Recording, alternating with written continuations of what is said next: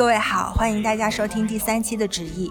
我们的网站是直译点 life，推荐您使用泛用型播客客户端订阅收听我们。我是阿莫，现在在酒吧里给这期节目录开头。在这期节目里，昆蒂老师请来了嘉宾马路老师，他们聊了聊关于大理的话题，希望大家喜欢。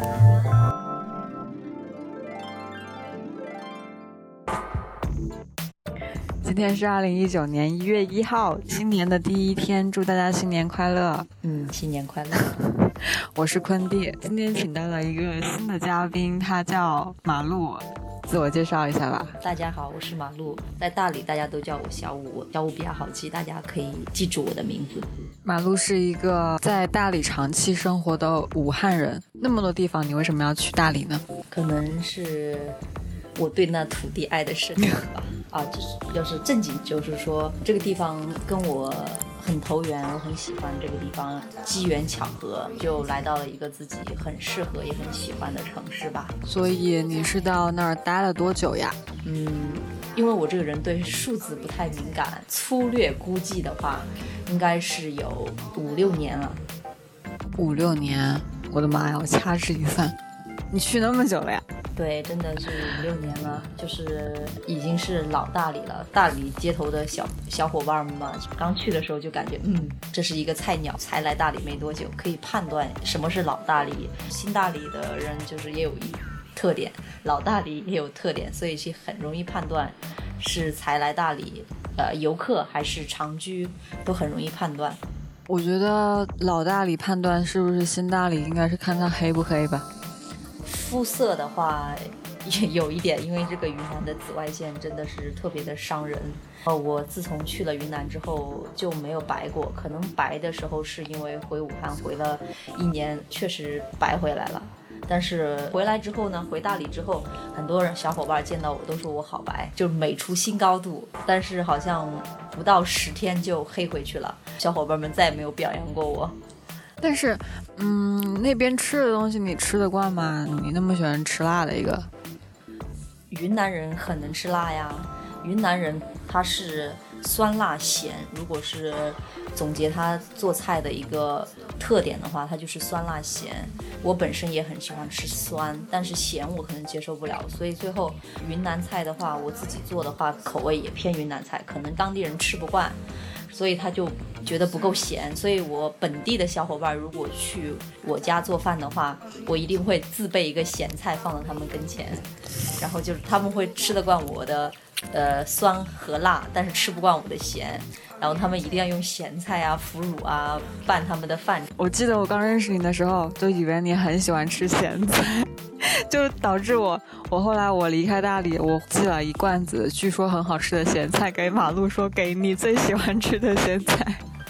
那个咸菜我收到之后很尴尬，因为我以为是什么好吃的，然后我收到了一罐咸菜之后呢。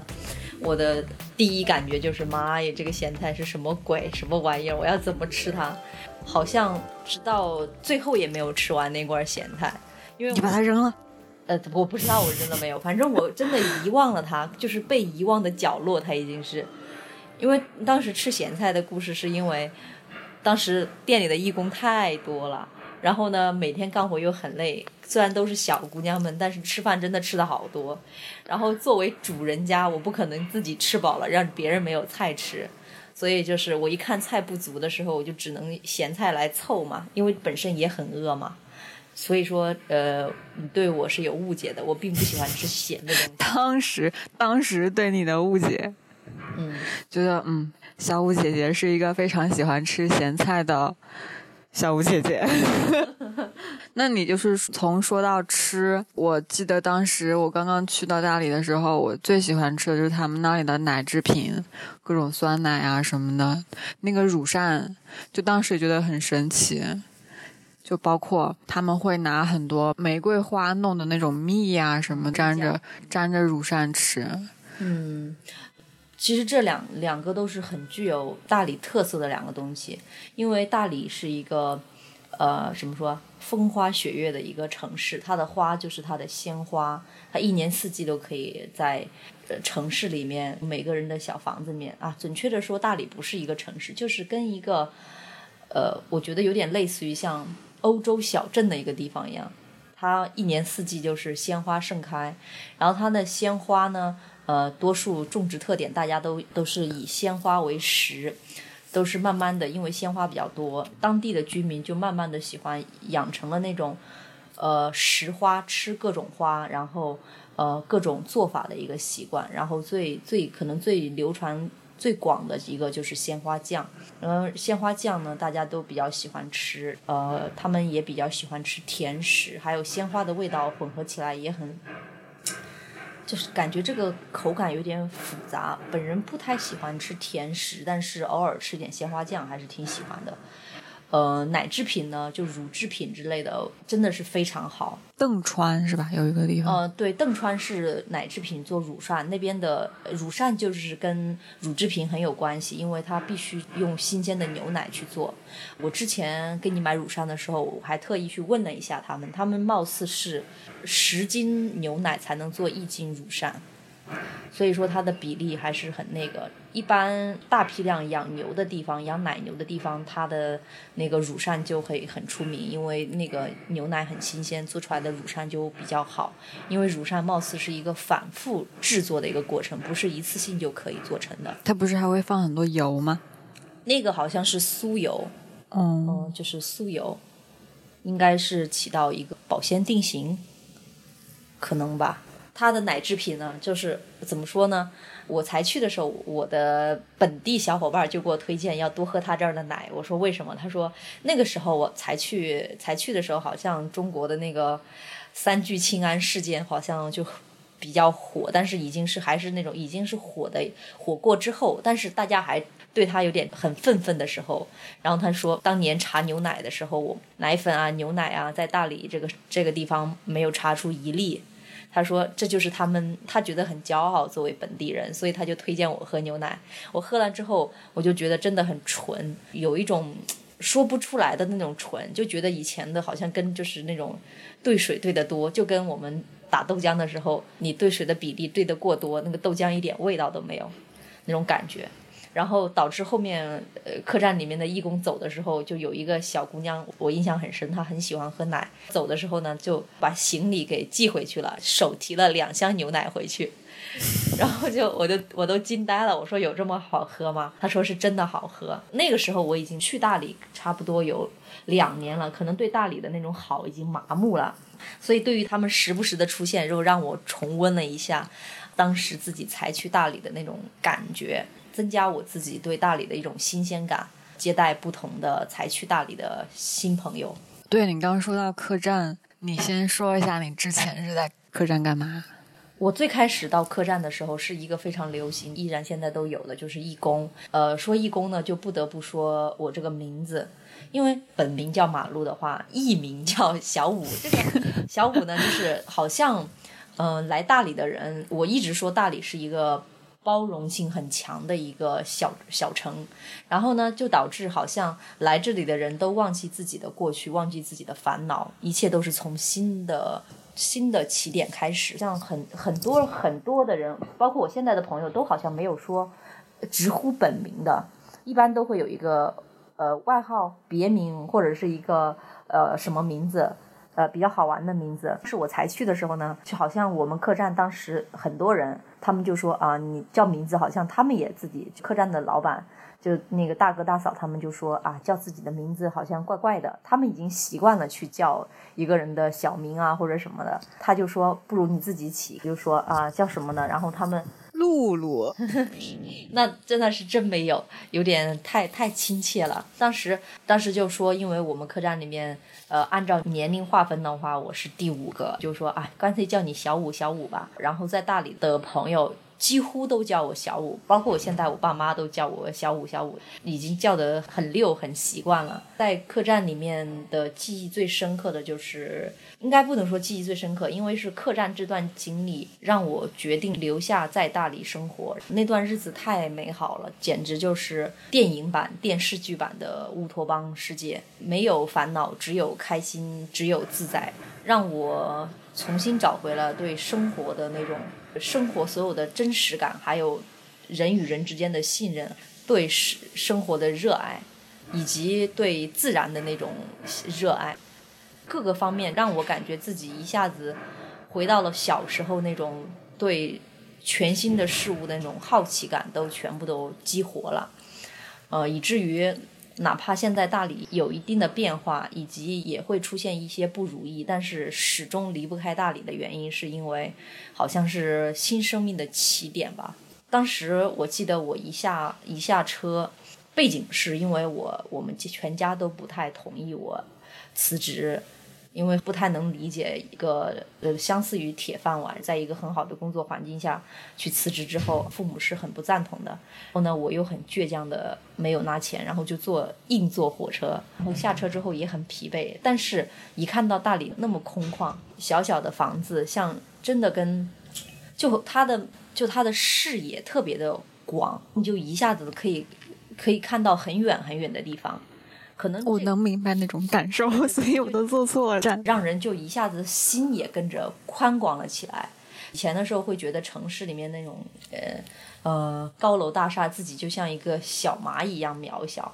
你在一个很宽广的地方呢，你会不会觉得自己变大了一点？然后才开始就觉得去寻找自我，因为你变得大了，所以你才会能寻找到自我。在城市里面，是不是高楼大厦让你变得自己像蚂蚁一样？就慢慢的迷失了自己，因为你太渺小了，一下子就觉得哎，这个城市真好，第一眼就爱上了。如果说自然环境来说，可能去过云南的人都知道，这边的蓝天白云真的是跟城市带有雾霾的蓝天白云真的不一样，以至于我现在回到城市里面，大家告诉我是晴天，我都觉得是阴天。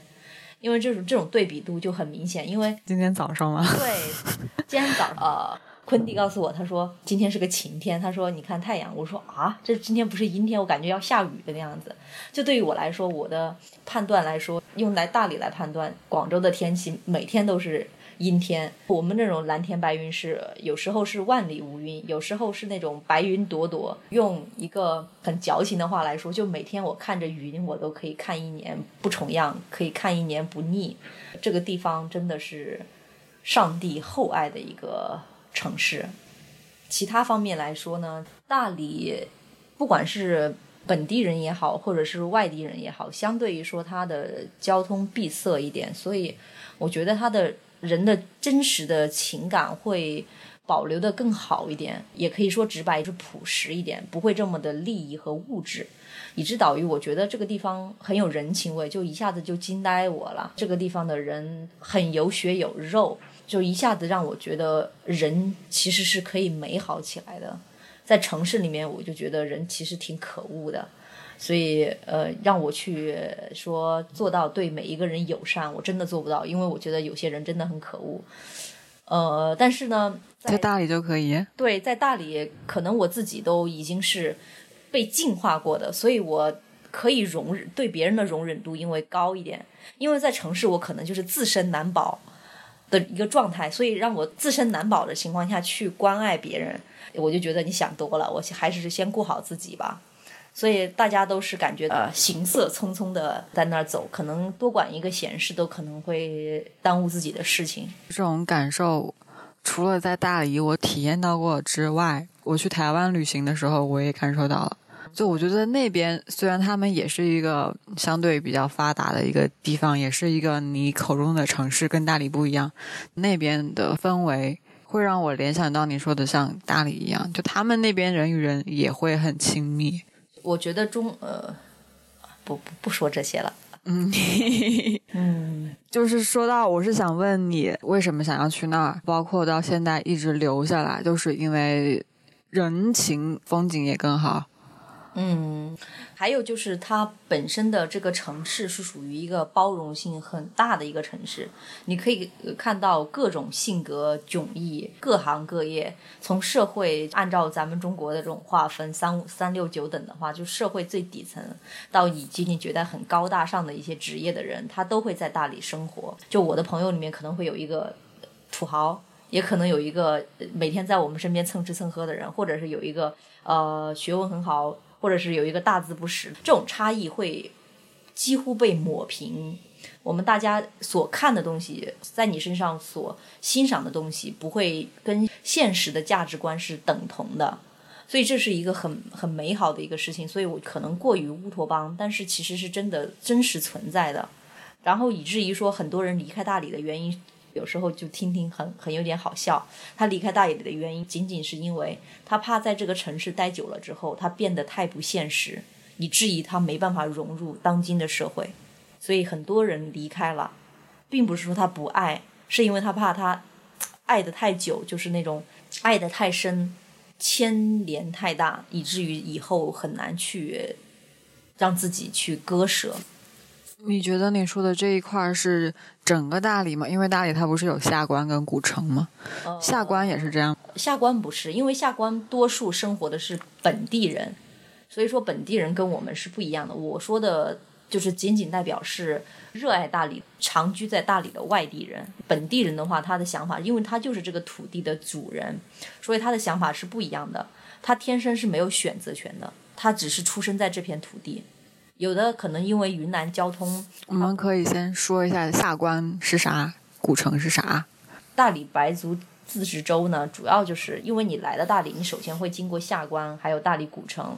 然后下关呢，这个地方呢，就是相当于是一个城区；古城呢，就是大家常去玩的一个地方，旅游常会来的一个地方。长期在大理的一批人呢，像我这样的，多数就是生活在古城区域。可能做点小生意啊，什么都是以游客为主，所以都是生活在这个区域。下关呢，主要就是本地人的一个生活区域。虽然古城也有本地人在生活，但是古城以前周边多数是农村，所以其实它现在虽然成为一个城，边上你都可以看到各种村民在里面混合。但是下关它就是一个城，政府开发的一个城，因为它那一块儿的话平地比较多。大理政府也在下关是吗？对，大理的行政区域、商业商业区都在那边建着在。所以古城算是一个旅游景点儿，可以这么理解吗？嗯，旅游区域就是也可以，呃，对，旅游区域可以这么理解。旅旅游景点儿的话就太过于单一了，因为它这个区域比较大。让我作为一个呃一个搞旅游的来说，你问我大理的景点儿在哪？我觉得大理整个都是一片景区，没有哪里美，哪里不美。如果要是我问的话，我会问你是什么样的性格，你喜欢玩什么？我告诉你，对于我来说，你抬头就是一很好的一个风景。你如果喜欢看天的人，可以就是坐在门口戴个草帽看一天。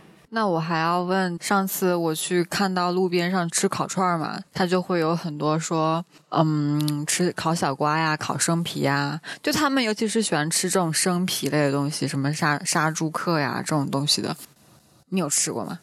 我吃过，而且是很近期的才吃。我一直都觉得吃生的我突破不了，就是你可以说是啊，你吃生皮了？对，我吃了，我一直突破不了自己。但是呢，我这个人的性格是在于，我有一段时间是属于只很喜欢接收我已知的事物，在已知的范围之内尝鲜。但是我有一段时期的性格会趋向于我很喜欢去尝各种鲜。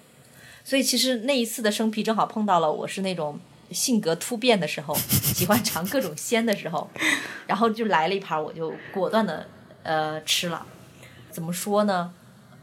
如果是单纯的说呃传统美食的这种想法的话，我真的觉得就是他那个长相很不符合的吃美食的那种审美。但是就口感来说，我觉得还挺好吃的。Q Q 的是吗？对，Q Q 的。生皮最好就是一天上早上，很多大理人很喜欢吃生皮，对于他们来讲究，就像我们对于美食的追求一样，他们吃生皮只吃早上的生皮，到了下午他可能觉得放置的时间过长会影响它的口感。生皮是生猪的皮，对吧？呃，皮以及皮带着的一点点肥肉，然后还有一些瘦肉，但是它会分开，就看你个人选择。就像有有些人，我见过一个，他就喜欢吃一口皮，就一口肉，蘸点他们的蘸水，这样吃。他那个皮呢，也不能说是一点的全生，生皮是必须要用那种稻草烧的那种火烧猪，稻草把那个猪的皮上面的很小很小很细微的一些毛把它给烧掉之后，立马把它切下来，然后那样的话。他们说啊，我也没有探究过，就说上面的一些细菌呐、微生物啊就杀死了。但是这个就是我觉得呃有待考察。其实心理作用吧？对对对对，吃我就找一个理论来支撑我这个作为吃货的一个基础吧。真的是很喜欢吃，大理会有好几个卖生皮卖的比较好的地方，湾桥啊，还有一个呃下关附近也有一有一个比较有意思的观音堂。这个地方呢有有意思的是，它是一个具有宗教信仰的一个地方，它是一个。观音庙，但是它后面有一条火烧猪皮的一一条街，就是其实你说啊，和尚和寺庙都是这种荤呐、呃肉啊都是不沾的，但是它后面有一条非常繁盛的这个街。当时我才去的时候，我还开过玩笑，我说是不是马上上完香就要去吃肉？反正他们那个地方挺出名的，可能我说的前两个地方大家不知道，但第三个地方几乎人人都知道。观音庙啊，对，就观音庙后面的那条石街。但我我有去哦，他是专门吃生皮的，对他专门吃生皮，反正、就是挺戏剧的一个地方，但是真的很出名。鸡脚、呃，对鸡脚筋，鸡脚筋，呃，对，呃，大理人对于鸡脚和鸡脚筋这两个东西有一种迷之热爱。基本上你去吃烧烤啊，吃各种东西，可能最典型的就是吃烧烤，每个烧烤摊就有 N 多鸡脚筋，还有鸡脚。云南有个地方就是建水的建水鸡脚很出名，建水豆腐对，建水豆腐和建水鸡脚很出名，然后以至于云南省做烧烤的百分之八九十都是建水的，一般他们的招牌都很简单粗暴，一般都是建水鸡脚、建水烧烤，反正云南马氏建水鸡脚，对对对对，就是这种。反正呃，云南人取名字都很简单粗暴，你一定看名字都知道他们在卖什么。所以我也我以前也吐槽过云南人起名字和招牌，但是我现在挺挺喜欢这种方式的，简单粗暴一点，我知道你干什么的就行。你的招牌不也是这样吗？呃，对对对对对，学会了这种方式。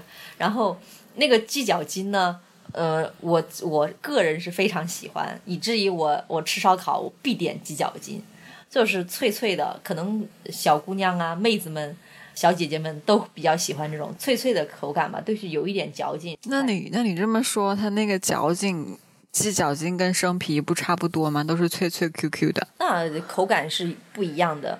生皮带了一点那种 QQ 的感觉，但鸡脚筋不存在 QQ，它只筋不 Q 吗？呃，这个就是好吧？你如果这么这么纠结的话，咱们再做一个，它多了一种糯的成分在里面，嗯，对，这这个就是可能嗯是它的区别了吧区？别就是生皮里面带了一点糯的成分嗯在里面。，这个我能理解，嗯毕竟我是一个不敢尝试生皮的人。嗯，对对对对，它的鸡脚也很神奇，它会有卤过的鸡脚再去烤，就是建水鸡脚，典型就是卤过了之后烤，也有那种炸鸡脚，就是生鸡脚，然后炸的那种脆脆的。焦焦脆脆的。如果说说起吃这些东西呢，就一定要说云南的蘸水。云南人好像你干什么吃什么，他就一定会有蘸水。这个蘸水呢，就有点像咱们吃烧烤的那种调味料。一般我在家的时候都是撒上去直接烤。嗯，但是云南人吃烧烤呢，他做烧烤他有个特点，他可能烧烤上面不会放很多东西，顶多呃就是烤熟或者撒一点点盐、一点点辣椒，或者甚至就是撒了一点点盐，什么都没放，主要就是靠它蘸水。嗯，然后呢，云南的蘸水呢可能出名，但是我不知道它具体在外地出不出名，但是我在外面没没见过。它有一个鄯山蘸水，然后这个蘸水呢，哪四个字？鄯山。就善雄信，它是一个字，应该是那个鄯山我，我也没有深究过，不知道它是不是一个地名。就是它那个鄯，就是丹的一个就是名字，就读鄯。这个蘸水呢，它会 说起这个蘸水，我觉得这个蘸水的口感会很多，特辣、特特麻，呃，不不不，哦，再重新说一遍，特辣、特麻、特麻二加一。可能他比较倾向于每个人的口味的一个针对性。嗯，然后呢，我还是挺喜欢吃这个的。现在我们家炒菜都会呃需要辣椒的，沾一沾。不是蘸一蘸，我们还没有那么入乡随俗，就是随了一点点小俗，会直接放到菜里面。哦 嗯，以前我们是用王守义十来讲，现在就是上山蘸水。哦，他那个也是一个那种牌子是吗？对对对，哦，肯定多少还是受了很多影响的，从饮食上面。蘸水的话，其实还是值得推荐的，便宜又好。是不是辣呀？没，就是我说你，如果你特别，它有普通版，呃，特辣版，呃，特辣做二级。你别说这两个字了，你说不清，你再来说一遍。嗯，呃，特辣特麻。嗯。正云云南的吃的，我的小伙伴们表示过，其实没啥，真没啥。少数民族的吃的必必定不如咱们这种八大菜系啊！我一度吐槽过云南的菜，我就觉得特别没食欲。它傣味菜不是很出名吗？什么酸辣什么鬼的？出名是出名，你永远不会把它做成你的主流菜来搭配，顶多就是就是有点像我出去，哎，今天。吃惯了各种常吃的一些菜之后，想改善一下口味，寻找一下味蕾上的刺激，去会去吃。你不会把它当成一个主菜吃。我每天天天去吃傣味，你说去傣味，我就我就觉得我现在可能改变了，我能吃傣味。我第一次吃傣味是跟一个小伙伴一起吃，就导致我没有吃饱。我那天真的很饿，但是没有吃饱。它不是酸辣开胃吗？它那个辣度，我觉得太辣了，是那种辛辣，就是辣的我想呕。对，如果是我们正常的，像我像我们这样的人的话，吃的话会就是呃点菜会有辣，呃还有不辣，还有就是比较不容易伤胃的一些菜，他们就是全上来四个菜全是辣的，而且是那种我觉得就是一下子对对胃的刺激太大，就是像我这样喜欢吃辣的人，但是我是属于那种。层层递进的那种吃，不是说我一上来就吃一个巨辣的，我感觉我的胃一下子就就受不了了。而且它多数都以凉菜为主，你想它又是冷的，又是辣的，又是酸的，而且它会加那种香料。我我我早期去的时候，我是受不了那个香料的，以至于我就觉得那个香料，啊，就是让我想到了印度阿三哥，然后我就自己脑补一下会不会不干净。就反正就各种自己脑补之后就觉得没有食欲了。还有就是咱们做菜的就喜欢什么切丝儿、切片儿、切切块儿，就各种切法。呃，云南人就是有一个简单粗暴的做菜方法，就是剁末，什么都剁成个沫沫。可能你觉得再好的一个东西，他把它给它剁成沫沫。可能我们老家的饮食习惯来说，我觉得剁成沫沫的东西就是那种剩菜，或者是猪食。呃，或者是就是那种我想不到特别好的词来形容，因为我们老家剁成沫的菜没有什么好菜。那包饺子馅儿馅儿也要包成沫沫，但是包饺子馅儿还讲究说有那种呃菜的颜色的一种搭配嘛，是吧？还有一个口感的一个层次的一个个比例，会让你觉得它吃起来是有层次的。说起这个，就举个例子，他们那儿有一个 菜叫小米辣炒牛肉。他会放一点芹菜丁小丁丁，呃，辣椒小丁丁，然后把牛肉切成沫沫小丁丁，对，默默小丁丁，然后这很符合我的做饭的方式。然后呢，你那个是大丁丁，他们那种是小。你看到云南人，就是你去下馆子，他们每个馆子上面就上菜的时候都会在。餐盘边上面放一个小勺子，因为没有人的筷子功能把他那个菜给粘起来，所以导致他们那个菜旁边呢都会放一个勺子。欣赏惯了那种大家一起捏一捏那种美感的人来说，就是一上来舀一勺，哐放到那个放到菜里面，我就觉得瞬间倒胃口了。反正就是我那么喜欢吃牛肉的一个人，就是让我长期接受不了这个菜。不是说它很难吃，对，跟我传统传统的那种。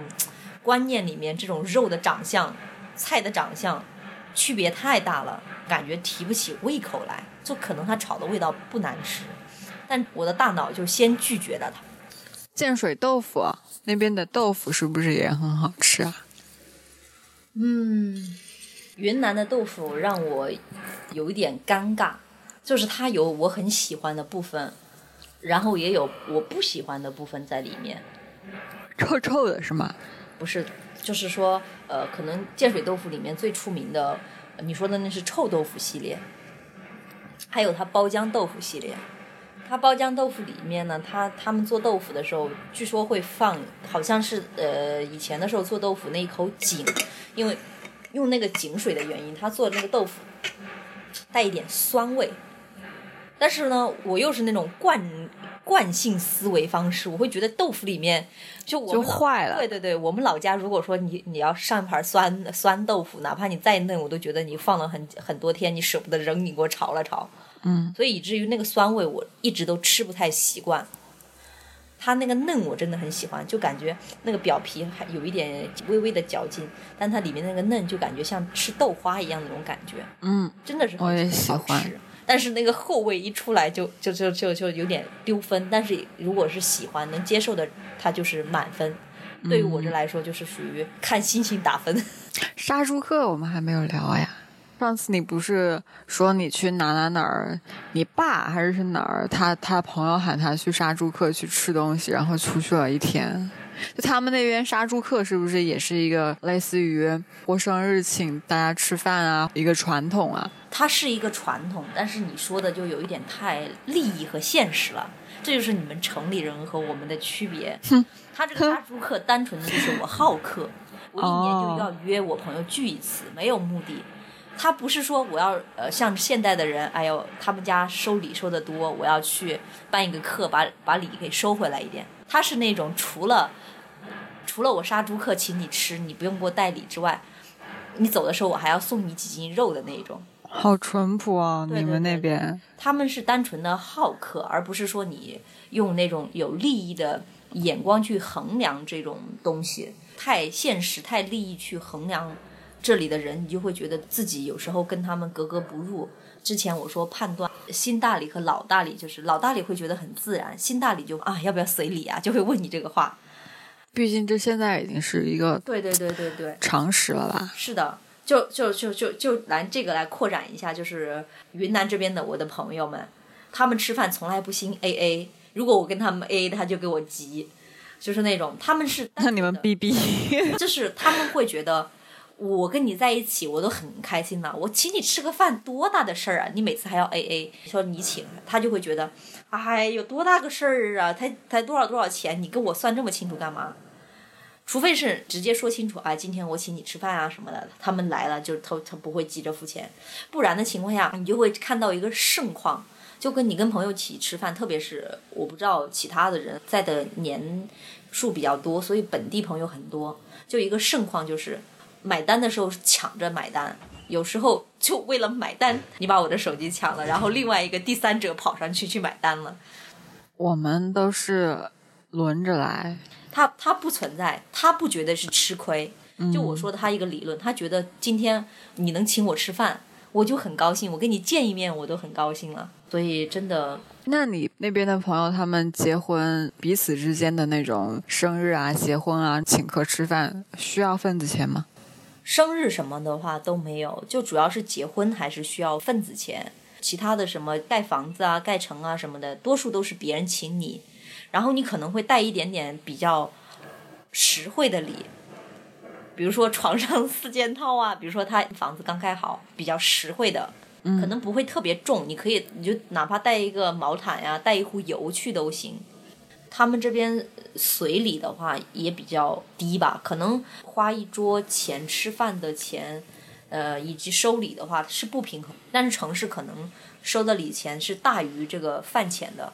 对啊，因为我也不知道怎么去说，反正你们那儿如果是结婚，一般要给多少钱红包？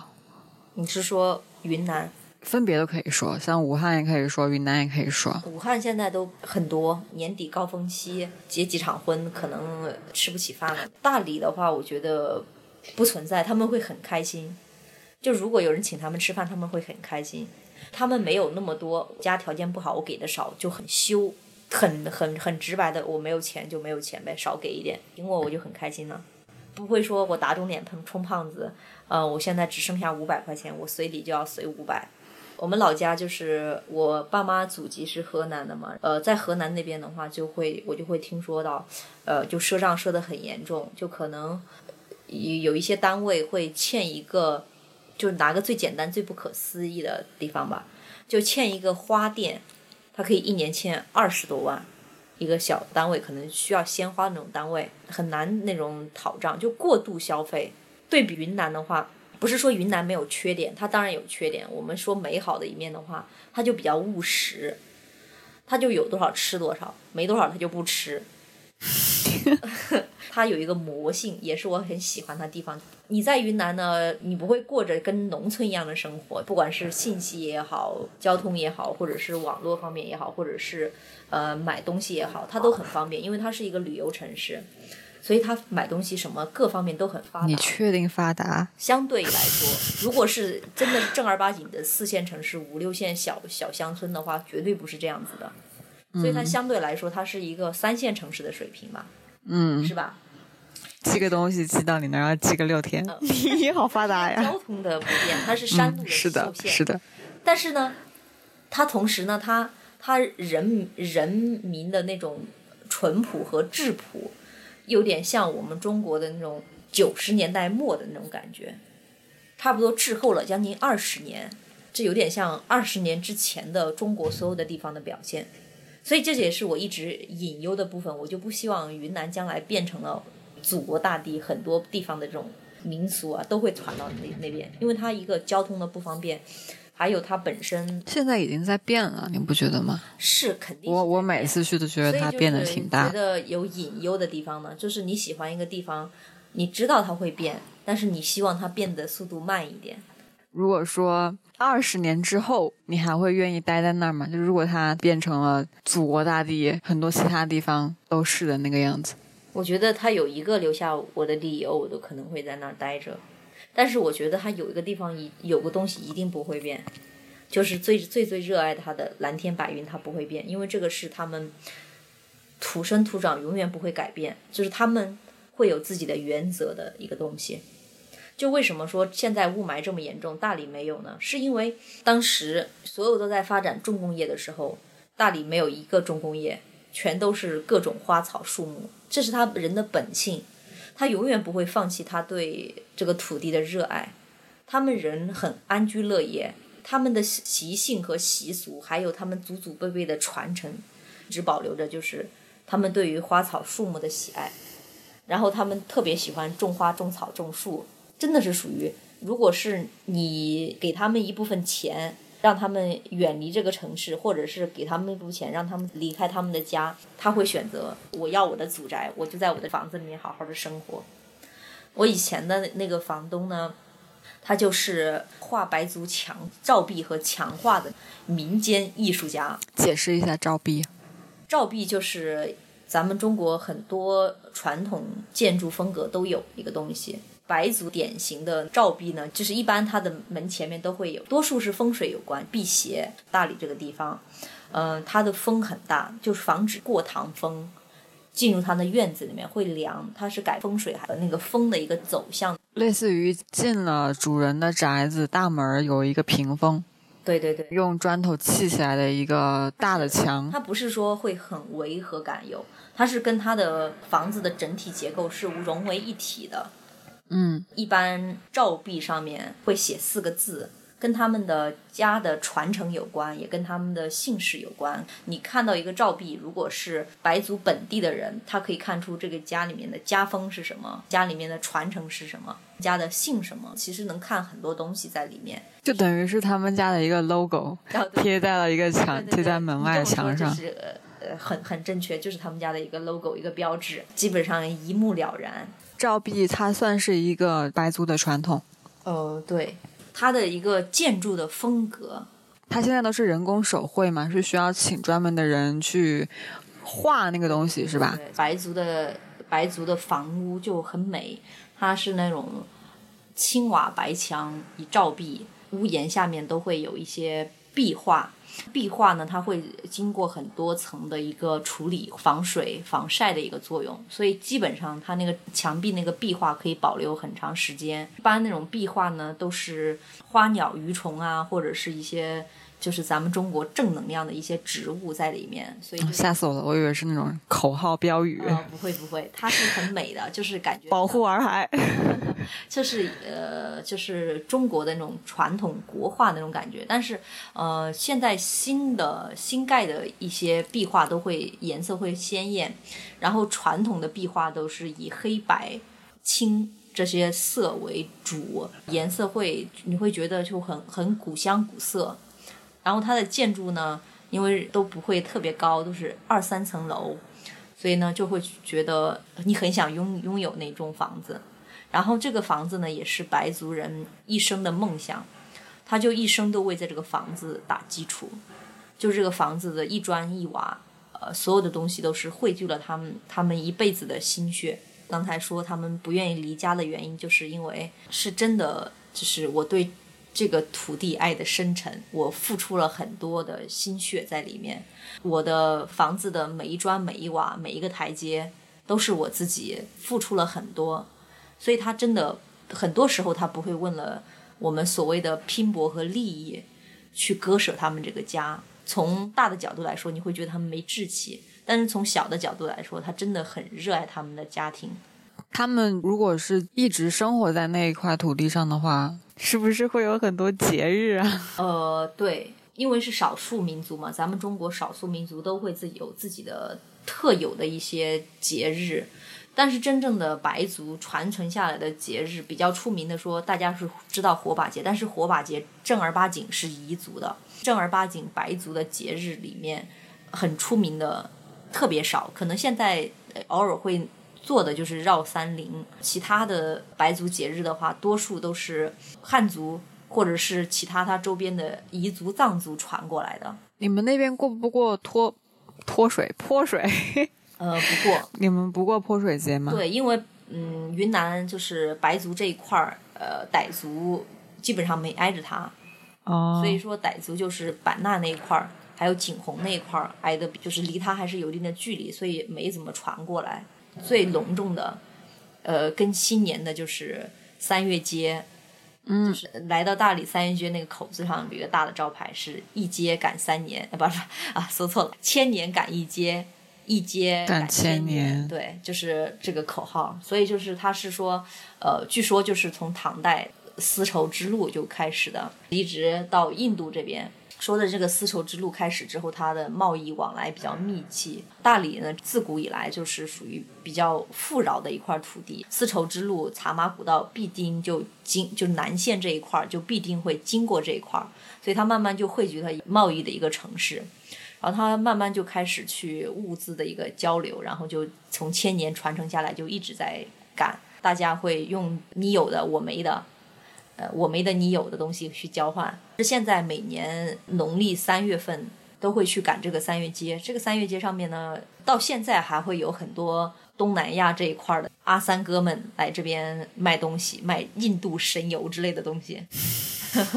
然后还有就是，主要是三月街主要就是农副产品交流会，然后还有药材方面的各种稀奇古怪的东西都会。云南本地的人主要就会卖呃一些山上面挖来的药材。现在呢，有一些中国的内地赶来的商人呢，就会卖一些衣服啊、各种干货呀之类的，或者是本地人会卖一些云南特有的一些蔬菜啊。当然，小吃也会有一部分，它会有一个专门的，因为云南回族会比较多，它会专门分呃一个回族的街区，然后回族主要会卖咸菜，还有就是。回族黄焖鸡啊什么的，然后它会有一个专门的黄焖鸡一条街，就云南菜里面有一个黄焖鸡比较出名，黄焖鸡呢就会专门分出一个街，每年那个时候呢就相当于是我们在那儿聚会玩累了，我们去吃，大家多数就是中午在上面吃黄焖鸡，然后它那个黄焖鸡的馆子呢就会就在街边摆吗？就是在街边摆，但是它会有。很多搭的棚子啊，或者是有一些到了那个前后一个月的时候，都会清出来，被商家清出来。如果你在那儿租房子，或者是你在那儿开店铺，商家就会告诉你，三月街前后这个屋子就不属于你，就你将近有两三个月的时间，那个房子是不属于你，要清空带走。我操！他清空之后就会供这些商人来买卖东西，然后那些房子是空的，所以你去吃黄焖鸡的时候也会有位置坐，而且是非常大。就感觉像他们的盛会一样，就会拖家带口、呼朋唤友的去吃黄焖鸡。我还没有去吃过。然后他那个黄焖鸡呢？我也想拖家带口去吃黄焖鸡。你你没有家也没有口。呃，就是他们他们做什么就很专注，就以至于我不太习惯。就是我去吃黄焖鸡的时候，我发现他除了黄焖鸡，就顶多就是一个凉拌黄瓜。就是他不会有其他的菜给你，反正就很专。他不是，嗯，你说他除了有一条街是卖黄焖鸡的，然后还有其他卖食品的店子吗？呃，对，还有就是一些呃，会卖一些东南亚的特产。对啊，你可以在那家店买了什么黄瓜呀，买 买一根黄瓜，然后另另外一家店买一个什么，然后你肯定会买完之后再坐在他们的黄焖鸡那儿，可以的。然后你说起那个，他就会呃，我呃，东南亚的除了印度神油啊之外，还有一个。我比较印象比较深的是，他们那里会编那种人工草鞋过来卖。我有一年，我跟我那个本地的朋友去逛街的时候，他就说这个草鞋可以买一双。他们家有一双穿了十几年还没有坏，然后我就一副惊呆了样子。我说：“哇塞，这个鞋为什么这么厉害？”今年三月节帮我买一双。然后他就说那个草鞋人工做的，质量就非常好。然后就就是也可以看到一个趋势，就是中国的以前咱们中国是中国的廉价劳动力比较多，就是帮别的国家发达国家去生产这些东西，日用品、百货。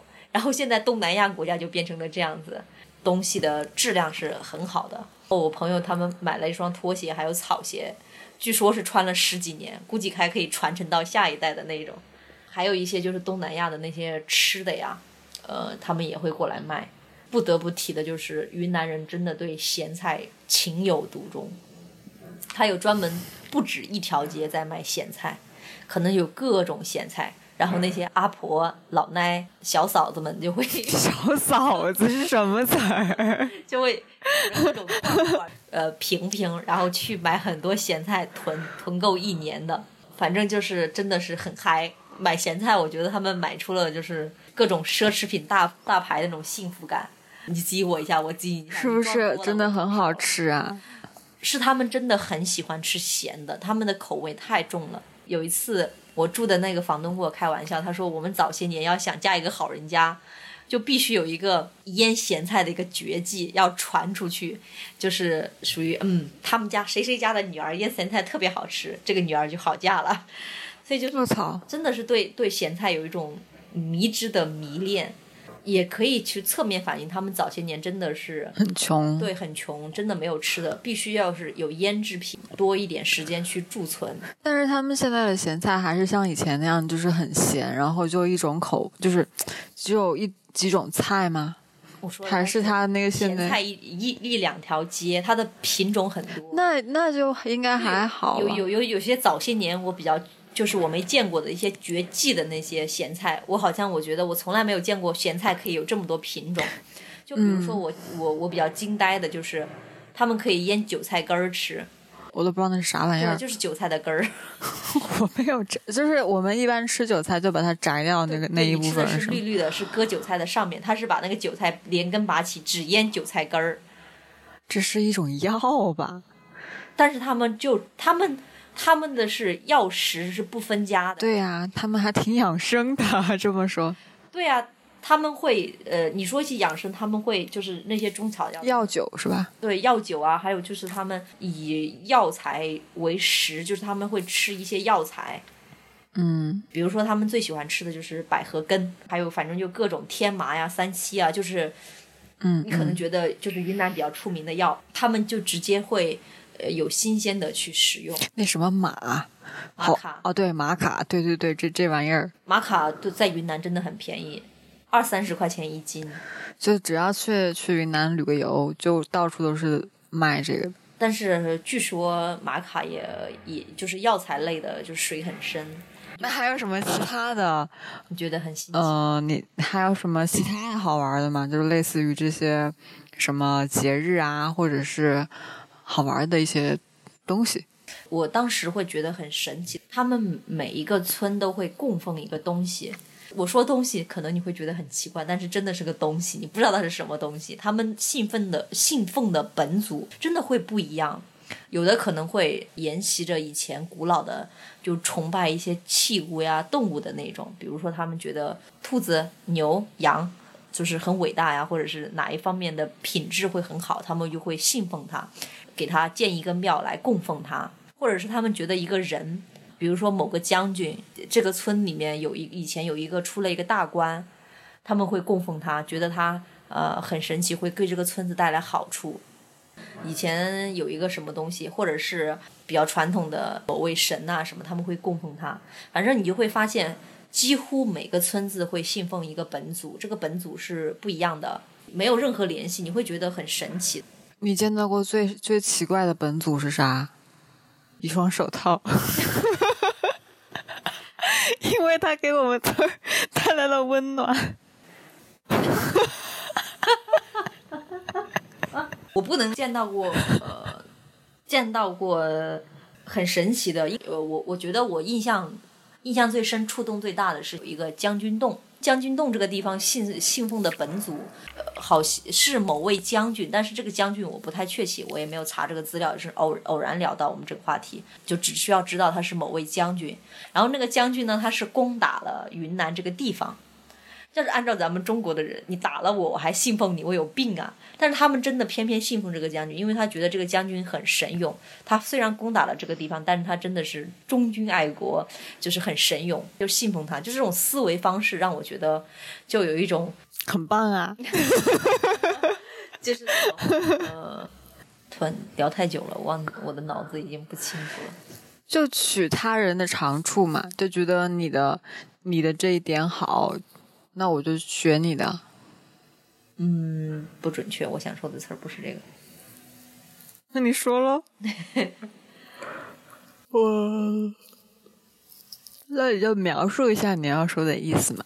觉得他真的是他们的那种思维的角度和方式，真的是跟我们呃，就是少数民族吧，可能真的跟我们这种大汉族是不一样的。小心有人说你民族歧视。呃，没有没有，就是每个民族都有自己的特点，他肯定会有他的好的和不好的地方。嗯，然后我们这一期好像都在夸他好的地方，当然也有说他菜很很奇怪啊，然后很那个，然后好吧，也说一点不好的吧，就是大理古城长居在那里的白族人就会有一点呃欺游客的现象。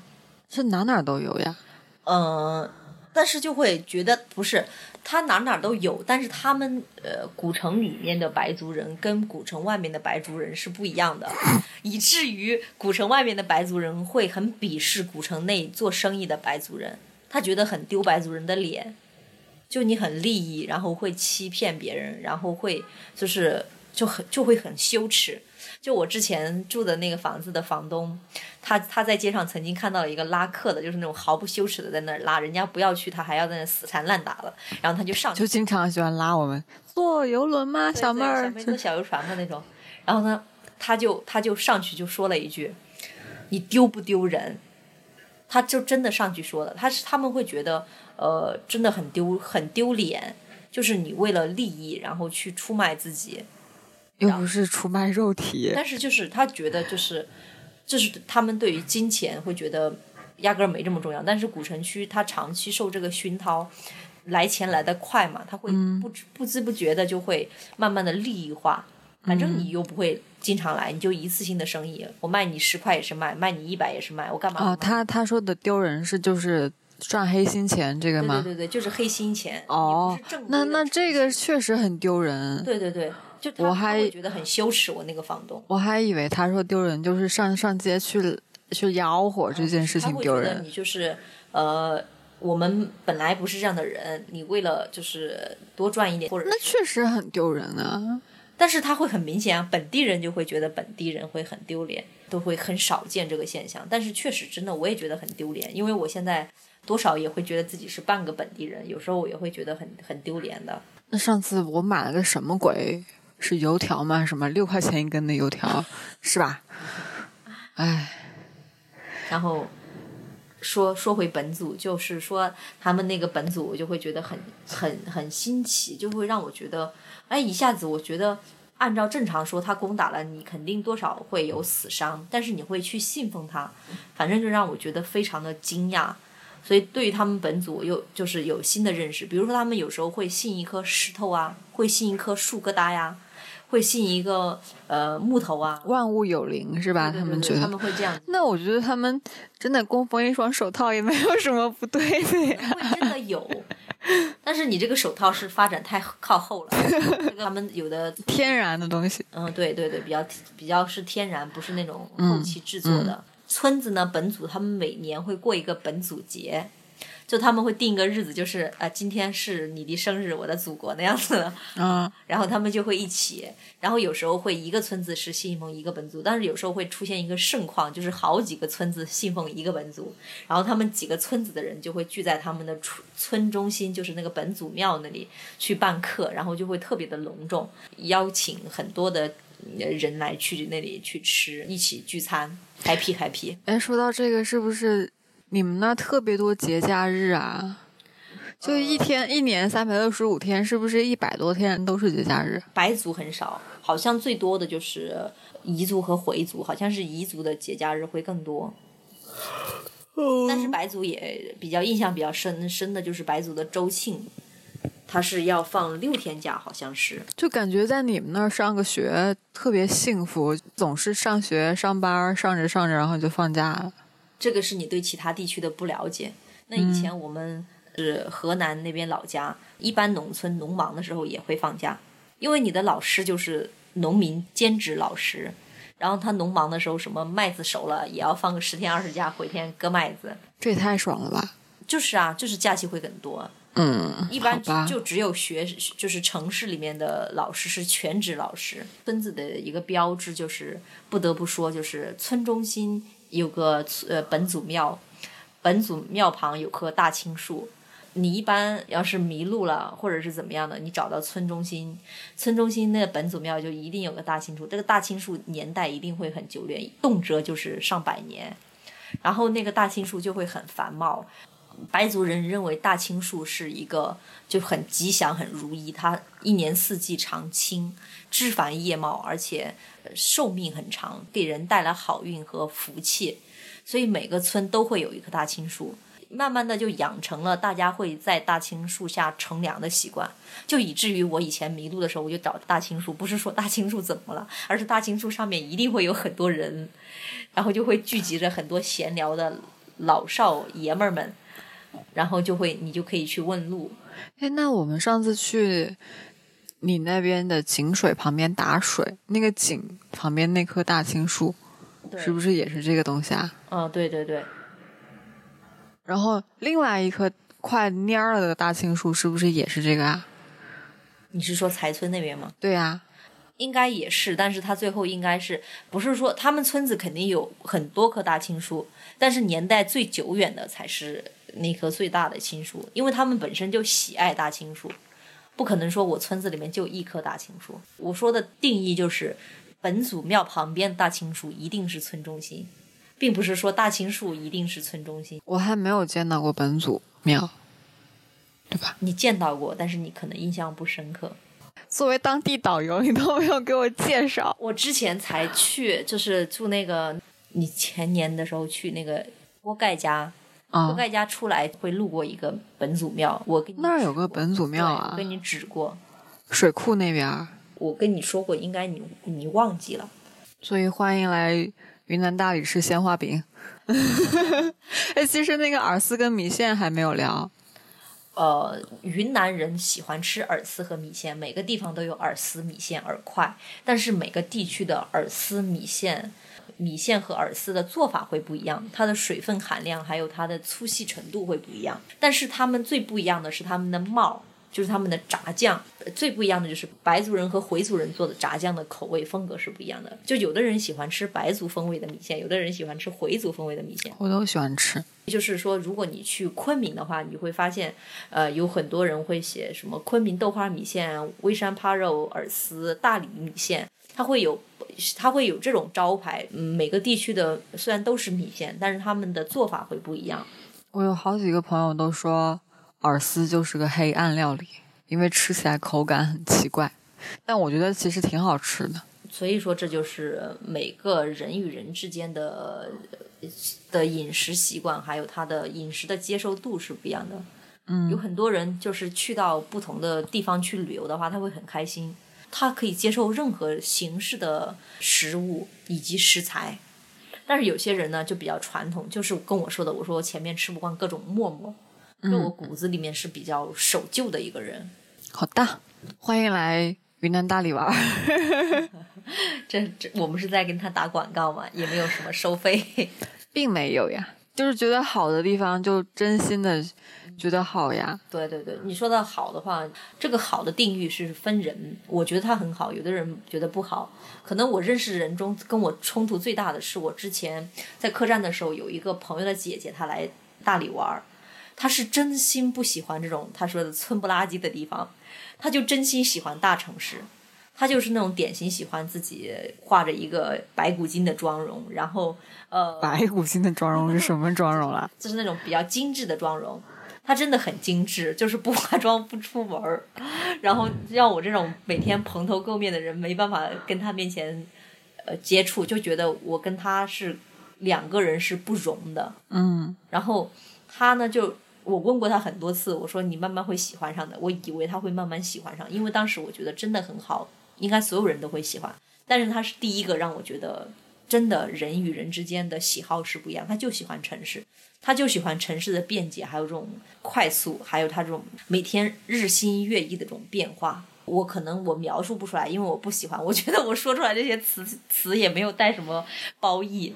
可能我我脑海里面的褒义词也就这么几样，可能他说可能会觉得很多很多，就你就跟我说大理我会觉得很很多好的一样，就是他会觉得很好，然后他就说我不喜欢这个地方，我要离开了。我说你再玩一下，你会喜欢。你带他去红龙井吗？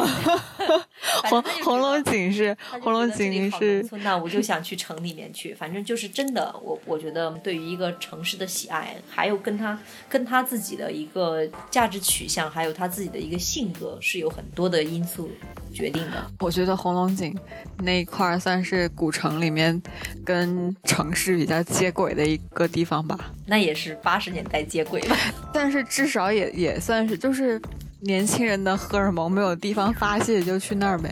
嗯，那你下次去我带你去，我我我不我不要。